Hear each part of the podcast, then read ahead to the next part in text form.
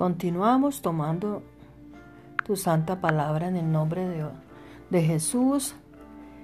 Eh, palabra con conocimiento en el nombre de Jesús.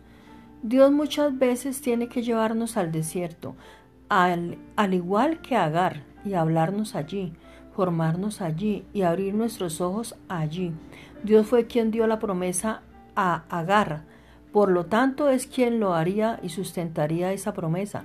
En medio del desierto, Dios quería enseñarle a Agar que Él era su proveedor, Salmo 107, 9, por lo cual abrió sus ojos para que ella viera la fuente de agua y le diera de beber a su hijo Ismael, su promesa.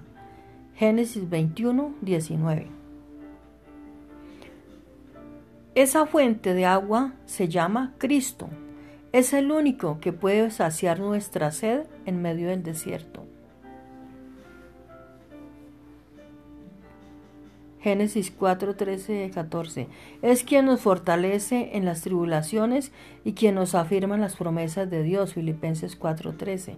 El Señor nos ha dado promesa a muchos y han sido muchas las veces que también nos hemos sentido como Agar, que no podremos sostener lo que Dios nos dio Segunda Corintios 12:9.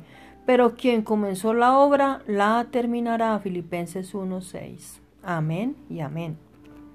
En el nombre poderoso de Jesús.